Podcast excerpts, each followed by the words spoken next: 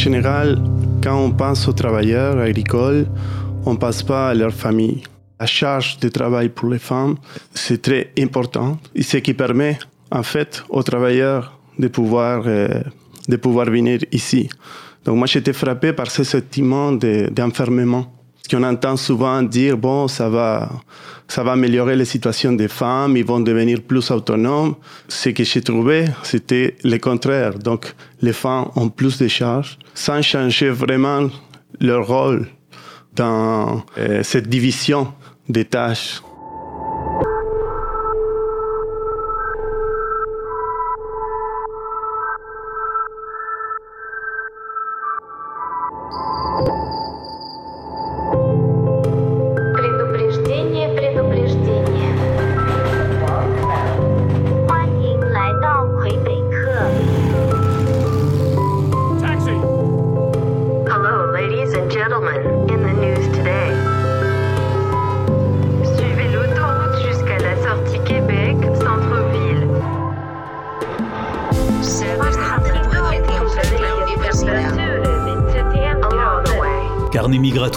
Production de la chaire de recherche du Canada sur les dynamiques migratoires mondiales et de CKIA.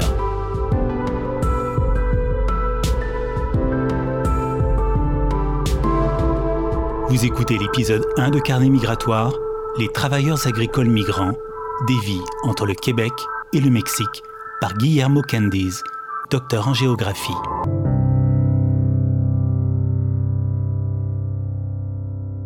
Les travailleurs agricoles euh, migrants euh, viennent au Canada par l'entremise de deux programmes, principalement. Le programme de travailleurs agricoles saisonniers et le programme de travailleurs étrangers. Il y a quelques différences entre ces deux programmes. Le programme de travailleurs agricoles saisonniers existe depuis les années 60. Par contre, les volets agricoles du programme de travailleurs étrangers existe depuis les années 2000. Donc, la plupart des travailleurs d'origine mexicaine viennent à travers les programmes de travailleurs agricoles saisonnières et les travailleurs guatémaltèques, par exemple, viennent par l'autre programme, c'est-à-dire par le programme de travailleurs étrangers temporaires.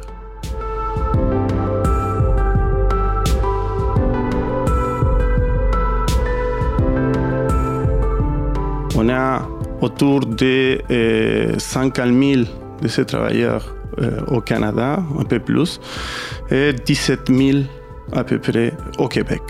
Ils viennent avec des permis de travail fermés, donc ils n'ont pas de liberté sur le marché du travail, ils sont liés à leur employeur.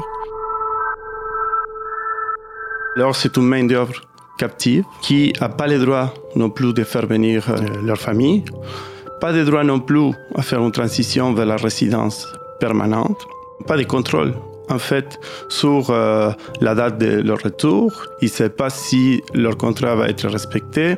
Ils retournent chaque année. Dans le cas des Mexicains, ils peuvent rester sur le territoire maximum 8 mois. Dans le cas des Guatémaltèques, à travers l'autre programme, ils peuvent rester euh, maximum 24 euh, mois sur le terrain, mais ils peuvent revenir à chaque année.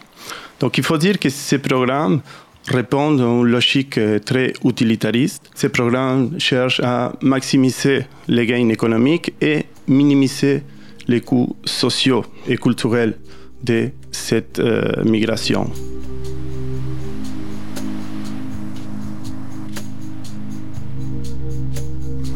Ces programmes reposent aussi sur une logique win-win-win, euh, donc tout le monde y gagne. c'est la façon de faire la promotion de ce programme d'immigration saisonnière. Donc, il part de win-win-win. Donc, c'est gagnant pour les travailleurs dans le sens qu'il y a que l'écart salarial les permet de faire, de faire une différence en venant travailler ici, donc parce que l'argent, ils vont gagner en dollars canadiens, donc il est beaucoup plus avantageux que euh, le peso mexicain. C'est gagnant pour les pays, pour les pays de départ, car euh, ça, ces pays font la promotion euh, de la migration en, tant qu'une stratégie de développement, dans le sens que les migrants vont investir leur argent dans les communautés d'origine et ça va permettre le développement de ces communautés. Et pour les pays de destination, évidemment, parce qu'il peut avoir recours aux mains d'œuvre étrangères de manière ciblée, par secteur, par période, donc une logique de robinet. Donc en fonction des mains d'œuvre, on ouvre le robinet ou la ferme euh, etc. Et aussi, ça réduit les, coûts de l'installation de ces migrants parce qu'on n'a pas de coûts liés à l'intégration. Ça permet aussi un meilleur contrôle du, marché du travail.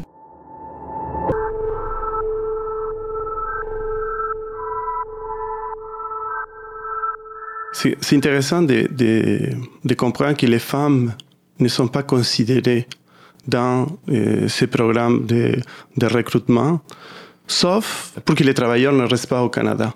Donc il faut savoir que pour que ces travailleurs puissent venir ici, pour être éligibles, il faut qu'il y ait une famille. Donc il faut avoir des enfants, il faut avoir une conjointe. Il faut que la conjointe soit pas dans les programmes. La logique derrière ça, c'est que les travailleurs, avoir une famille, ça, empêcherait les travailleurs de rester au Canada. Parce qu'on a une famille, on a des enfants et il faut s'occuper. Les programmes n'abordent pas les coûts pour ces familles liées à, cette, liées à l'absence des travailleurs. Il faut dire aussi qu'il y a des femmes dans les programmes aussi, mais c'est seulement, ça représente autour de 3%. Donc, c'est un programme très chargé dans le sens qu'on va chercher la main d'œuvre masculine. Pour que les, travailleurs les migrants puissent venir au Canada, il faut immobiliser leurs femmes Mexique.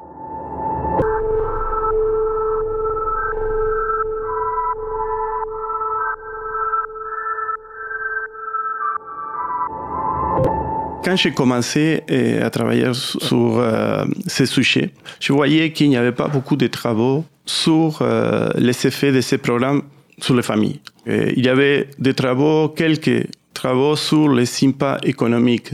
Donc, je me suis dit, OK, ce serait bien de pouvoir aller étudier les, effets socio-économiques de cette migration sur les communautés d'origine.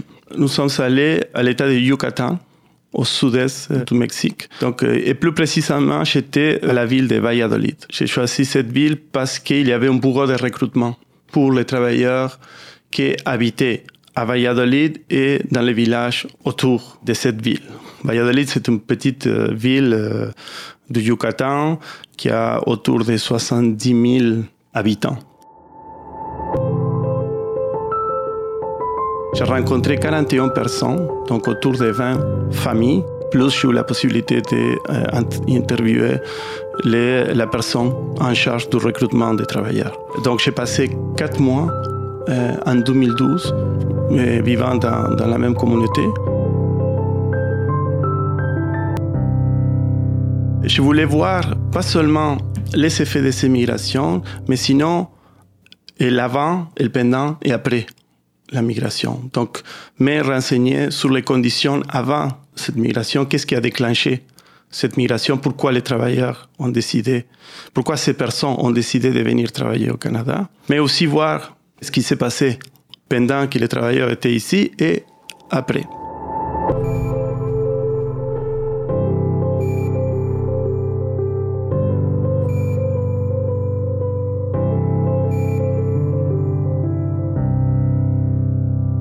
on a eu la possibilité, après de faire euh, un retour sur le terrain, en 2018 et en 2019, euh, j'ai rencontré les mêmes familles.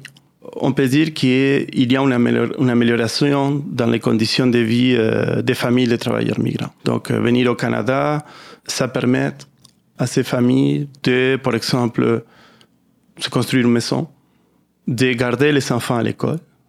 Donc, que ça, même si l'école là-bas est publique, mais le fait de garder les enfants à l'école, c'est très important et que les enfants ne soient pas obligés sortir travailler à l'âge de 13, 14 ans.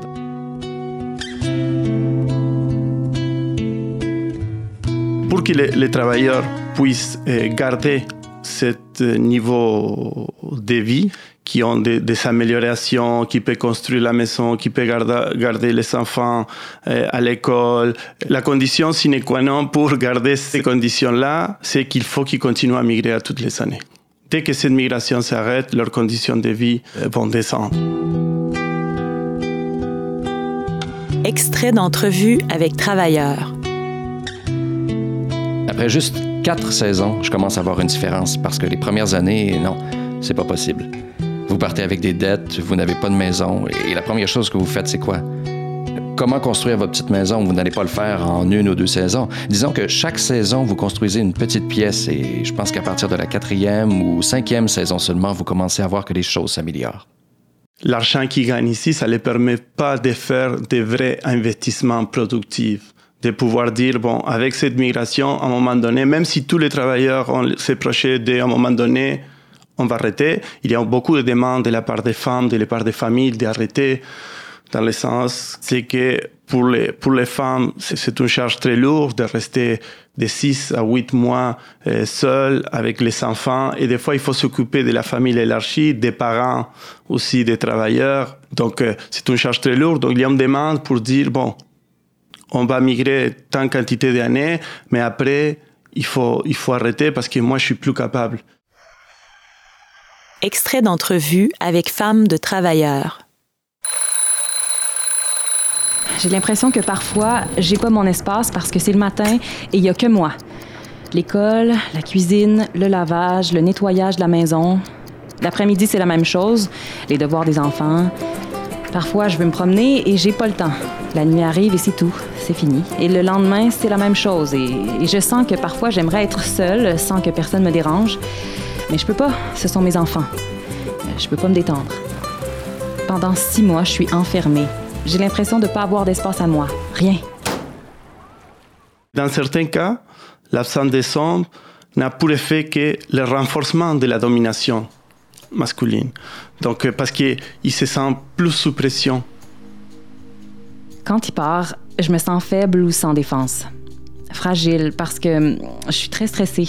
Je veux que tout se passe bien pour qu'à son retour, il se sente bien.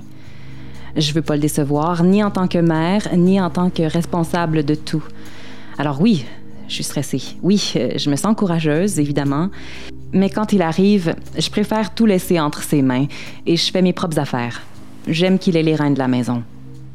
Il y avait des femmes qui me disaient Imagine-toi si quelqu'un ici voit que je me promène seul dans la rue, il va appeler mon mari, et si mon mari savent que moi je sors, que je suis pas à la maison avec les enfants, qu'est-ce qu'il va penser? Non, c'est pour ça que quand lui est pas là, je préfère rester à la maison ou sortir avec ma belle-mère. Quand on pense aux familles aussi, il faut penser aux enfants. par exemple, beaucoup de travailleurs me racontaient quand ils avaient des, enfants des petits enfants. Quelques travailleurs me disaient euh, bon, je voulais euh, les prendre à mes bras, mais mon enfant, il voulait pas venir avec moi. Il était très méfiant envers moi parce qu'il me connaissait pas. C'est dur de réaliser que ton enfant ne te reconnaît pas.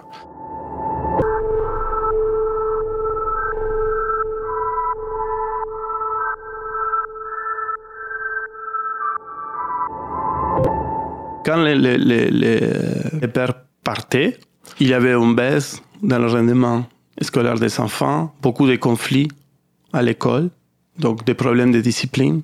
Et aussi, il y a un autre, euh, un autre aspect, c'était avec les enfants plus en âge euh, des adolescents, qui respectaient pas l'autorité de la mère. Un autre constat aussi, c'est le fait que quand les travailleurs rentrent au Mexique, il faut qu'ils travaillent aussi surtout dans cette région où j'étais, il faut penser Yucatan, sud-est du Mexique, c'est à côté de, euh, c'est très proche de Cancun, c'est très proche de la Riviera Maya, des endroits les plus touristiques euh, au monde et au Mexique, surtout pour les Canadiens.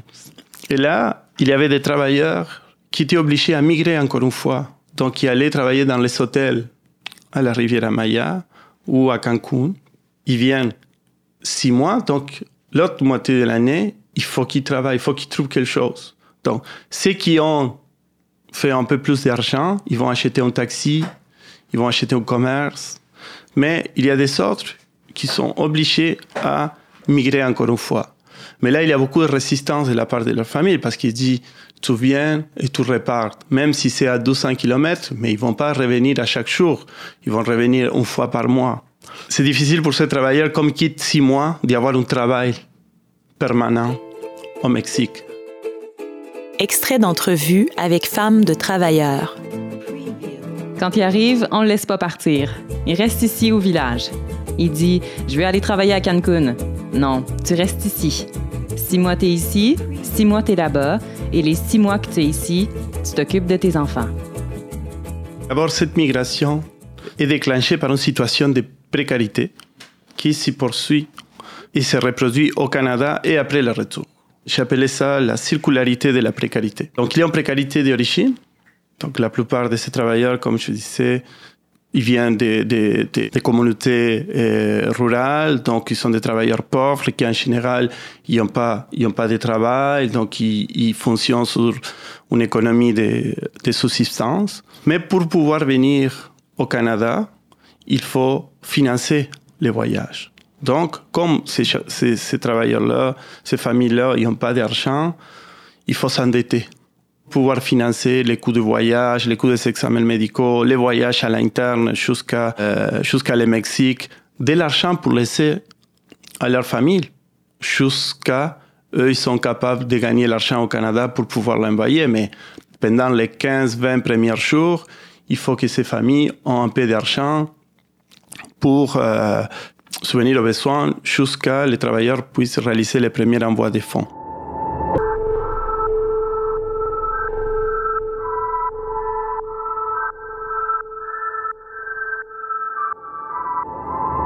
Il y a une précarité sur place au Canada.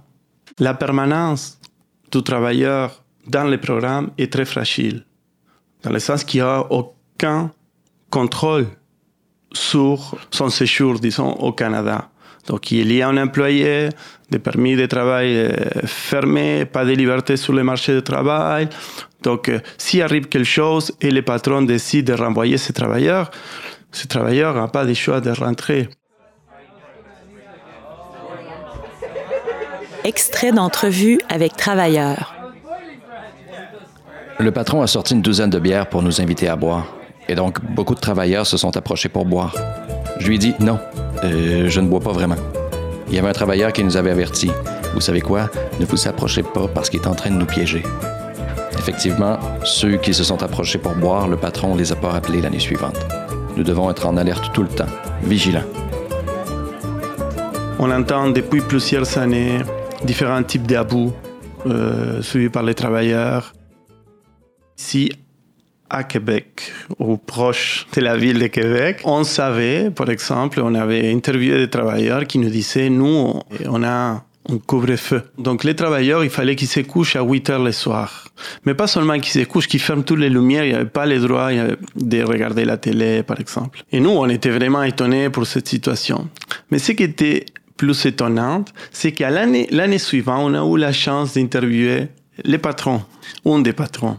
Et ces patrons avaient confirmé l'histoire, mais d'une façon totalement naturelle. Et la réponse était, ils sont comme des enfants. Il faut s'occuper de tout. Ils trouvent que c'est normal d'agir comme ça. Ils pensent que tout se justifie en fonction de l'écart salarial. Ici, ils gagnent un dollar. Et avec l'argent qu'il gagne ici, là-bas, il vit très bien. Avec les salaires, on justifie que euh, bon, c'est pas grave si on respecte pas les conditions d'hygiène, c'est pas grave si on respecte pas euh, la quantité de travailleurs par chambre, c'est pas grave si euh, bon, si on les amène pas à l'hôpital quand ils sont blessés, c'est pas grave, ils sont des travailleurs. C'est ça aussi, il y a il y a une idée que ces personnes-là sont faites pour ce travail. Peut les voir dans nos travaux de recherche. Il y avait des gens qui nous disaient comme ils sont petits, euh, ils ont pas mal au dos parce que quand ils ramassent les fraises, ils sont habitués parce qu'ils sont petits. C'est très normalisé toutes ces situations-là. Ils pensent rien de mal dans tout ce qu'ils font. Au contraire, ils pensent qu'ils vraiment ils sont en train d'aider les travailleurs. Mais ça sort beaucoup ce discours de on aide les travailleurs. C'est un système qui a créé ce besoin de main-d'œuvre pour avoir une industrie capable de concurrencer avec les États-Unis, pour avoir une industrie horticole capable d'exporter nos fruits, etc. Mais les discours, il y a un discours paternaliste. On aide ces pauvres travailleurs qui viennent ici pour parce que chez eux ils n'ont pas de travail donc nous on les aide et, et, comme ça ils vont pouvoir construire des écoles ils vont pouvoir acheter une auto ils vont pouvoir euh, faire une maison etc plusieurs situations d'abus de violence dans les fermes. Donc maintenant avec la covid On, a, on a entendu des situations des gens qui restent 28 jours enfermés parce qu'ils n'ont pas accès à l'information euh, des résultats des tests, par exemple. Et ça, on revient à ce manque de contrôle de la part des travailleurs. Ici, ils ne décident même pas quand ils vont faire l'épicerie, ils décident même pas quand, ils vont se reposer. Pas de pouvoir pour euh, ces travailleurs.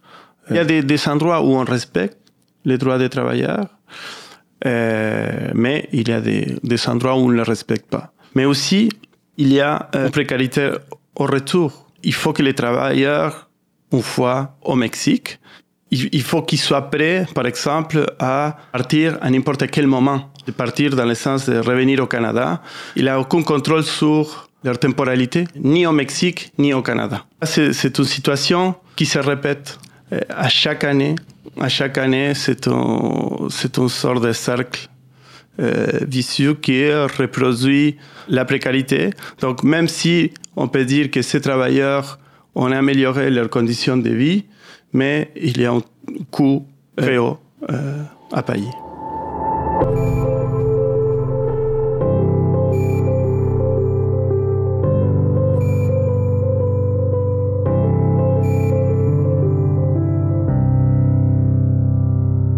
En rencontrant ces familles, d'abord on réalise euh, ben, notre position privilégiée, non? Le fait que je sois immigrant, des fois, la question est comment tu as fait pour rester? Ou comment tu as fait pour eh, avoir ta famille avec toi? Ça nous frappe dans le sens que ça nous met, ça nous remet en question et ça nous fait penser, comme je disais, à notre position euh, très, très, très privilégiée face à ces travailleurs. Parce que des fois, c'est pas que ces travailleurs veulent rester au Canada, mais ils veulent avoir les choix donc, il veut décider qu'est-ce qu'il veut faire. Même chose pour les, pour les femmes. Donc, les femmes, il y avait quelque chose qui répétait beaucoup, c'est j'aimerais connaître où mon mari travaille. Mais je ne veux pas rester parce que moi, j'aime bien où j'habite. Mais moi, je, je voudrais avoir le droit de pouvoir voyager, de pouvoir y aller, de voir où, où il travaille, c'est qui son patron, etc. Quand on pense aux travailleurs, on les pense toujours comme force de travail. On parle beaucoup de main d'offre, main d'offre, main d'offre, main d'offre. Il y a une déshumanisation constante de ces travailleurs, des familles de ces travailleurs, de l'effort des coûts des familles pour avoir euh, des fraises ici, des fruits sous nos tables. On déshumanise ces travailleurs parce que si on les humanise, ça veut dire qu'on va les octroyer plus de droits il y a certains secteurs ils ne sont pas très intéressés à humaniser ces travailleurs, donc à octroyer plus de droits à ces travailleurs du Québec ou du Canada.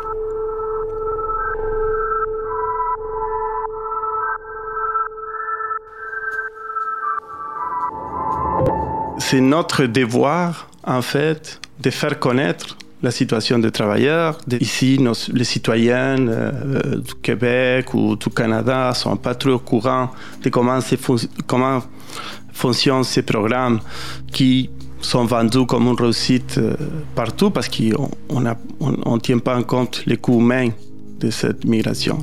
Mais pour pouvoir changer les conditions des travailleurs, il ne faut pas non plus s'attendre au changement d'une attitude de la part des patrons.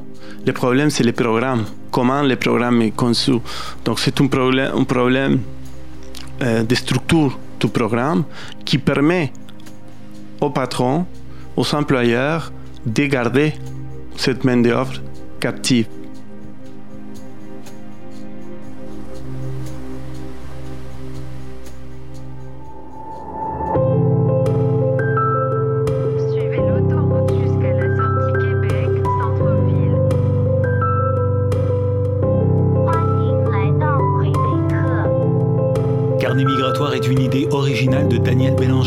De la chaire de recherche du Canada sur les dynamiques migratoires mondiales, sous la direction de Capucine Couster.